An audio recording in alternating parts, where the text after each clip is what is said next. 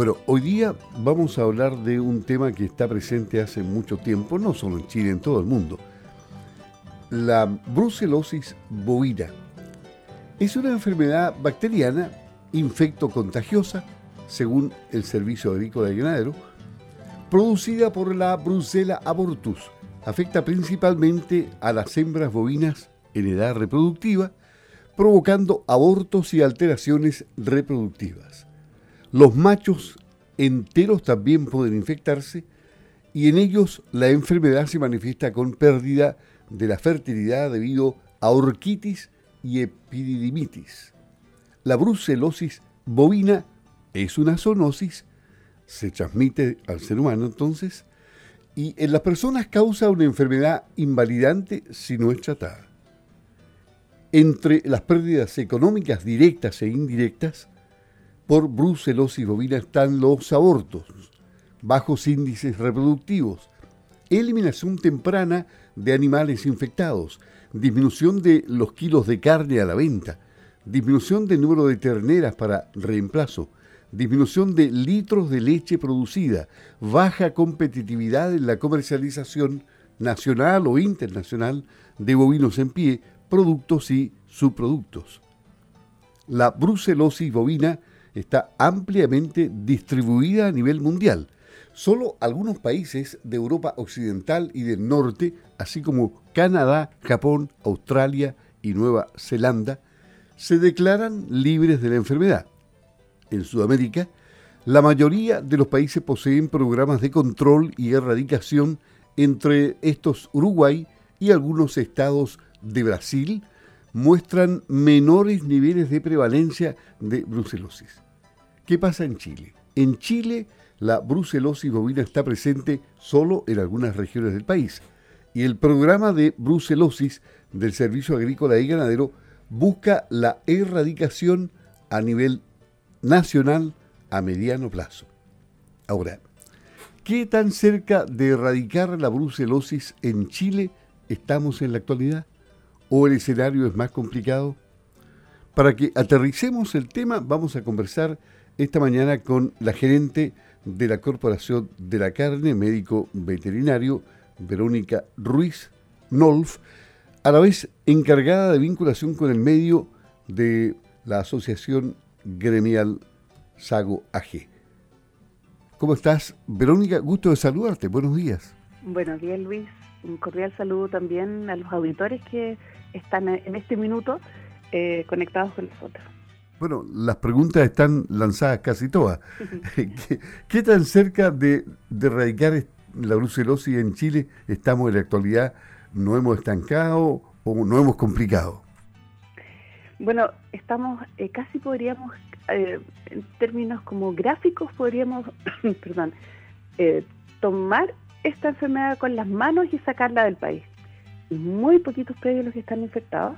Y el punto es que hemos llegado a un nivel tan, tan, tan poco común de la enfermedad que em, se estanca por esa razón, digamos, porque son muy pocos casos, pero seguimos teniendo cada cierto tiempo algunos algunos predios que vuelven a detectar animales infectados y, y en este sentido hay que reconocer la labor del Servicio Agrícola y Ganadero y también de los productores que han sido muy conscientes en, este proceso que involucra cadenas productivas completas y a las personas.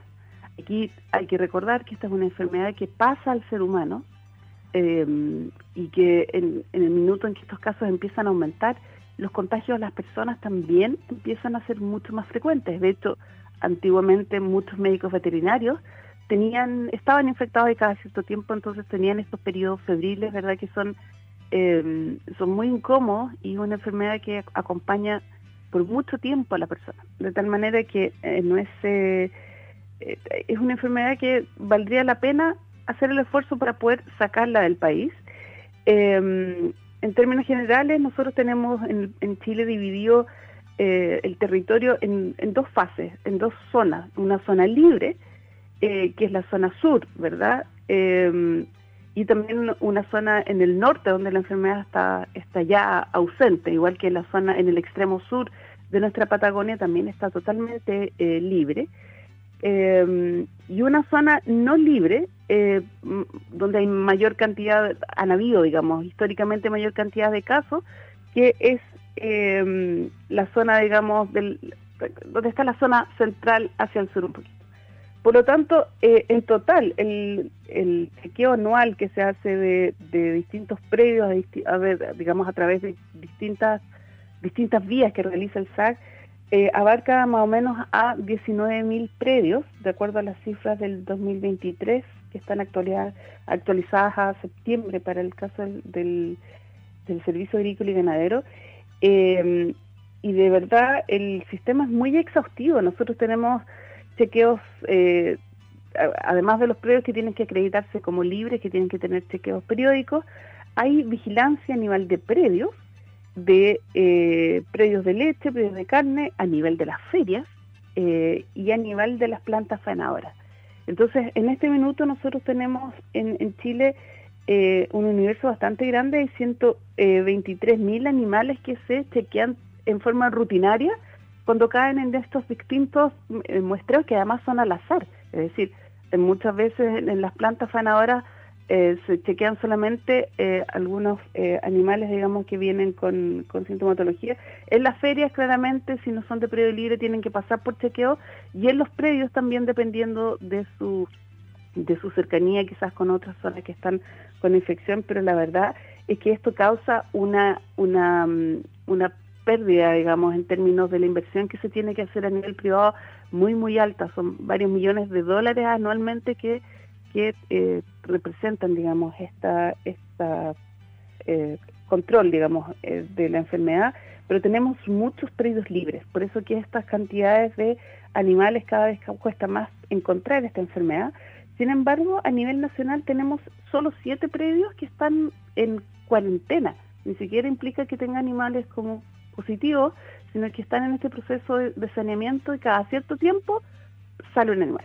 Las ferias, por ejemplo, nos, nos cuentan que de repente pasan meses completos chequeando todos los animales, todas las hembras que vienen, digamos, de predios no libres y no tienen casos positivos. No aparecen animales que estén positivos a la enfermedad. Entonces, eh, estamos en un punto en el que estamos solicitando al Servicio Agrícola y Ganadero que podamos acelerar este proceso para que para que podamos estar libres de una enfermedad que está declarada como de denuncia obligatoria, que son muy poquitos países, como bien tú dices, a nivel del mundo, que lograron deshacerse esta enfermedad. En Chile llevamos décadas trabajando en esto. Eh, falta muy, muy poco. Hay voluntad de parte de los ganaderos de poder acelerar este proceso, pero eso necesita un último impulso que venga de parte del Estado para poder adquirir todos estos animales y sacarlos entonces de circulación para evitar que existan nuevos casos posibles de, afectar a nuevos predios. Esta, esta, enfermedad es media subterránea también porque leía que las hembras que se contagian pueden presentar cero reacción seis semanas y hasta seis meses después. O sea, se esconde muy bien, ¿eh? Claro, se esconde muy bien y no siempre eh, hay casos. no es una enfermedad que, que curse con, con, algo muy visible, que, la, que digamos haya, mm, eh, que el animal deje de comer, que haya fiebre o que esté el animal eh, echado, postrado en, un... No, es una enfermedad que además em, es muy fácil que si uno no, no está chequeando, hay que hacer de exámenes de sangre para poder chequear esto, eh, no, se, no es necesario que se presente con casos clínicos. El problema es, por ejemplo, en los abortos, que los abortos, como la transmisión puede ser bastante rápida, en los procesos de aborto hay, es un periodo sumamente infectante. Entonces uno puede tener quizás un animal o un animal que uno compró, por ejemplo, un predio que uno no tiene, que uno no está seguro si ese si ese animal eh, está viene a un predio libre y uno lo ingresa como un animal de reposición en el rebaño y ese animal aborta, en ese periodo hay una fase súper infectante. Pero tú tienes razón, no es una enfermedad que cause como algo muy marcado, salvo los periodos en que hay mucho mucha eliminación de, de la gente al medio y ahí entonces es que causa preocupación, pero principalmente porque están estos signos de los abortos, pero todo, todo lo que implica menor producción, que es muy importante, muchas veces se enmascara, porque no todos los animales reaccionan de la misma manera. Por eso que es tan complejo la pesquisa, porque hay que revisar a todos los animales del predio. Cada Ahora, vez que uno tiene un caso, tiene que chequear todos los animales del predio y volver a foja cero en términos de, de comenzar esta, este programa. Si el Servicio Agrícola y Ganadero en esto ha sido muy exhaustivo y han sido muchos años, pero ya llega un minuto en que nosotros decimos, necesitamos que hagamos un esfuerzo pequeñito, un esfuerzo, un último esfuerzo para poder salir de esta enfermedad y entonces entrar a un, digamos, ojalá dentro de poco, eh, a una categorización de Chile como país que ha logrado erradicar la enfermedad. Como información general, ¿existen vacunas para los animales, pero no para los humanos? Lo que pasa es que es una enfermedad donde uno tiene que tener contacto directo con los fluidos. No, no es una enfermedad que, que se transmita, no sé, eh, por la respiración del animal, no, es, es, más bien tiene que ver un contacto bastante estrecho. El problema es, eh, por eso que son normalmente los veterinarios los que antiguamente o las personas que estaban en contacto muy directo con los animales que no utiliz, que no se no siempre se, se utilizan guantes o, o aborta un animal y se, verdad se manejan eh, las placentas, el feto y, todos los, los, líquidos que quedan dentro del potrero eh, sin un resguardo eh, tan estricto y entonces la enfermedad rápidamente digamos puede puede contagiarse eh, el animal está en ese minuto liberando mucho agente infeccioso y través de todos los fluidos eh, puede digamos desparramar la enfermedad pero pero claro en el ser humano una vez que uno adquiere la brucelosis la verdad es que eh, hay como fiebres un poquito ondulantes que vienen cada cierto tiempo y que son, es verdad muy invalidante dependiendo de, de, la severidad con que esto afecte. Pero pero hay... pero permanece siempre o, o, desaparece o es como la triquina. Eh, no, la, la, la, la, triquina la triquina es eh, bastante violenta, pero una vez que la persona logra enquistar eh, es, es, es, distinto. La triquina es un parásito, ¿cierto? Entonces, claro, hay dolores musculares muy fuertes, puede ser un periodo bastante largo, si la persona consume mucho cerdo infectado. Dicho sea de paso, en esta época aprovechamos de pasar el, el mensaje cuando eh, en, estas, en estos momentos a lo mejor hay muchas personas que están faenando cerdos en los campos, por favor hagan el examen de triquina en algún laboratorio cercano. Siempre hay veterinarios que realizan esto. Es un examen muy barato y evita las consecuencias bastante serias eh, si un animal está, está muy, muy, muy, muy, muy infectado, eh, la persona incluso podría llegar a fallecer de esto, pero en general eh, son enfermedades donde uno se con, consume poca cantidad de quistes y entonces desarrolla la enfermedad, pero igual es muy molesta, eh, son dolores musculares atroces porque el, em, parásito que ingresa a través de la carne pasa, ¿verdad? Es muy chiquitito, pasa a través de, las paredes de, del sistema digestivo y eh, circula por la sangre hasta que encuentra un músculo que la agrada y ahí se queda. Y ahí empieza a hacer fuerza, ¿verdad?, para crecer y el organismo lo reconoce como un agente extraño y entonces lo que hace es encapsularlo. Forma como una cascarita de cal y ahí eh, finalmente al cabo de un tiempo de meses eh, ese parásito muere. ¿sí? Por lo tanto, si uno no vuelve a comer carne, no se vuelve a reinfectar, no debería volver a tener la enfermedad. Pero claramente es una enfermedad muy seria, hay que tomárselo muy en serio, en particular con niños, y depende de cuánto uno haya comido, dependiendo de la severidad que ese animal verdad esté infectado.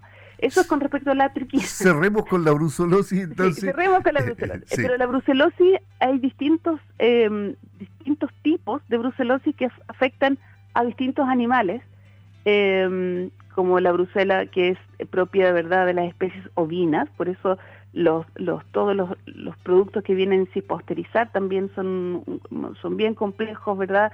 Eh, mucha de la brucelosis eh, ovina o caprina eh, pasa al ser humano a través del consumo, por ejemplo, de, de queso. Yo sé que hay que tener mucho cuidado de, eh, de que la, el estado sanitario de los animales sea el adecuado y las condiciones también de manipulación de esos producto sea el adecuado. O sea, eh, pasteurizado todo. Es que hay bruselas de los, propias de los perros, qué sé yo, pero en general la brusela como una condición es eh, posible que pase al ser humano, ¿sí?